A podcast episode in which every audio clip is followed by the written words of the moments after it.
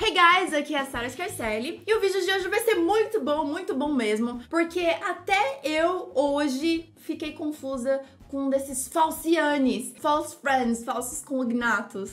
E por isso que vai ser muito importante você ficar até o final desse vídeo, porque eu tenho certeza que você vai encontrar uma palavra ou outra que você não sabia do significado. Então é importante você conhecer e começar a usá-los corretamente. Então eu já sugiro que você tenha um caderno em mãos, caneta para anotar. De verdade, anote. Então, enquanto você pega seu caderno, você já pode dar um like, um curtir para mim, que é só clicar no joinha que tem aqui embaixo e curtir esse vídeo, tá bom? E já deixar nos comentários se já aconteceu de você confundir alguma palavra e você achar que você sabia o que ela significava, mas na verdade você usou ela errado. Enfim, é sobre isso que a gente vai falar. Bom, hoje mesmo eu estava gravando um snap e eu fui falar das músicas que eu uso aqui na gravação. E aí eu fui falar de genres, que na verdade significa gêneros, mas quando você vê a grafia genre, que é tipo genre, parece genro, né? E aí eu falei que tá meio misturado, vários gen genros. Genros? Então, assim, ficou muito ruim, mas eu confundi justamente porque ele é um falciane, ele confunde, parece que a gente sabe o que é, mas a gente não sabe. E o mais confuso de todos é o famoso push e pull. Qual que empurra, qual que empurra. Mas qual que empurra e qual que puxa. A gente pensa que push é puxar por causa do sh. Só que não. Na verdade, tenta pensar, por exemplo, assim, é, uma vez eu ouvi uma dica de você tentar pensar numa pessoa que tá dando luz.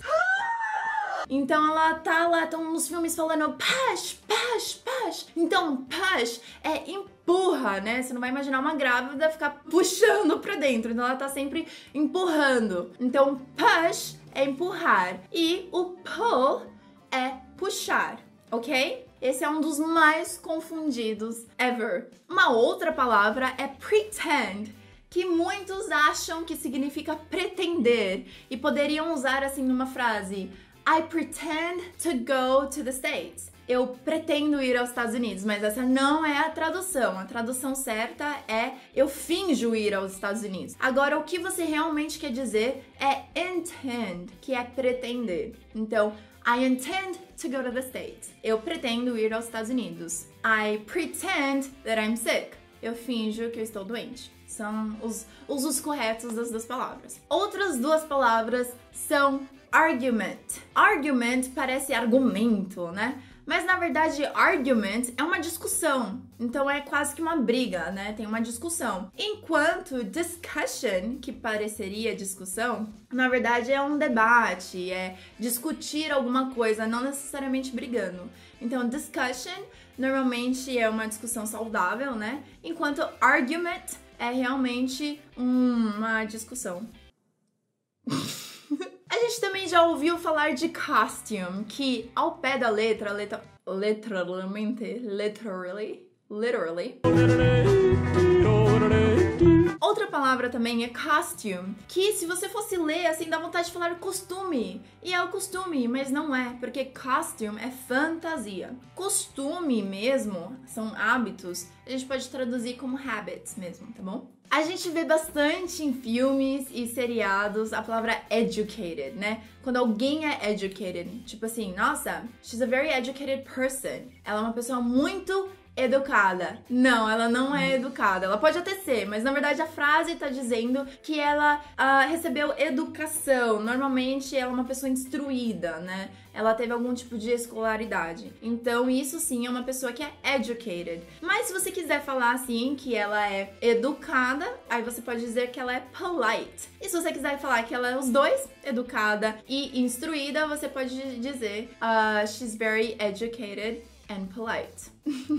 Mas sabendo que cada um aí tem sua tradução específica. Uma outra que alunos se confundem bastante é attend, que se você olhar a escrita, parece que é atender, mas na verdade é comparecer, frequentar, ir a algum lugar, né? I attended college, então eu frequentei, eu fui à faculdade. Quando na verdade atender pode ser answer, né? Eu atendi o telefone, I answered the phone. E eu usei a palavra college. College muitas vezes parece ser colégio, porque é parecido. Mas na verdade, college é faculdade. Colégio pode-se dizer high school. Um que eu já vi muitos, é, muitas pessoas se confundindo, até mesmo eu já vi na internet, é legend. É, legend dá vontade de falar que é legenda, porque só faltam lá, né? Por que não? Mas não. Legend é uma lenda, uma história que foi uma lenda, uma pessoa que é uma lenda. E no caso, se você realmente quiser falar legenda, que nem as legendas dos filmes, eles são subtitles. So you watch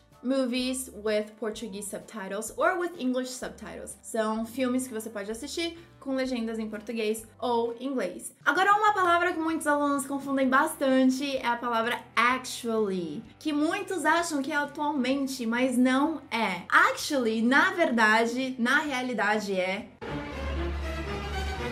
na verdade ou na realidade. Enquanto atualmente pode ser currently, nowadays, pode ser uma forma de falar. Então, eu estou atualmente lendo dois livros. Nowadays, I'm reading two books. Agora tem um que pode causar bastante confusão, que é library. Dá vontade de falar livraria. Livraria é onde você compra livros. Library é onde você pega livros emprestados. Então, library é uma biblioteca. Livraria é bookstore. Agenda. Agenda é muito legal porque eu usava bastante, você pode usar bastante no trabalho, porque agenda parece uma agenda ou agenda física, ou agenda na questão de uh, todos os compromissos. Mas na verdade, agenda é uma pauta ou um objetivo. Então você pode dizer: Do you have this meeting's agenda? Você tem a pauta dessa reunião? E também tem uma outra forma de falar agenda que é como se fosse um objetivo, né? Então muitas vezes ele pode até usar, ser usado na forma pejorativa.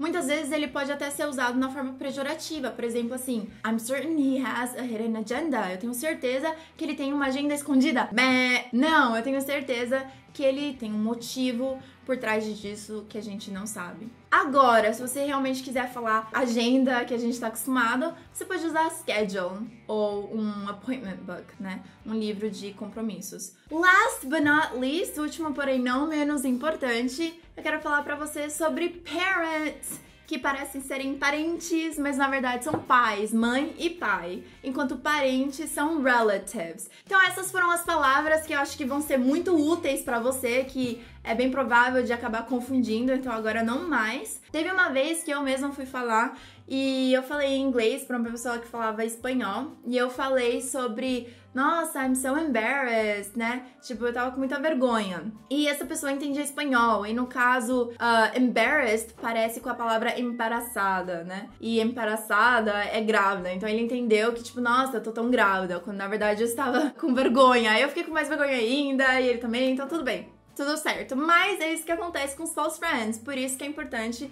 você até mesmo voltar esse vídeo, compartilhar com seu amigo, para ninguém sair aí falando que tá grávida, quando na verdade só tá com vergonha, na hora de pretender e fingir. E, enfim, não errar todas as palavras que estão aí. Quero saber de você se tem alguma que você conhecia, que não conhecia, e principalmente se você já teve alguma situação que você falou uma palavra, quis dizer uma coisa, a pessoa entendeu outra, que é normal. quero que você conte para mim, fala o que que é, se é que você lembra a palavra ou não então quero que você compartilhe. I hope you liked it, espero que você tenha gostado. Não esqueça de dar um joinha e se inscrever no meu canal para receber já o próximo vídeo. E é isso aí, deixa nos comentários, eu vou ler todos, responder todos e preparar um próximo vídeo espetacular para você, ok? So see you soon. Bye!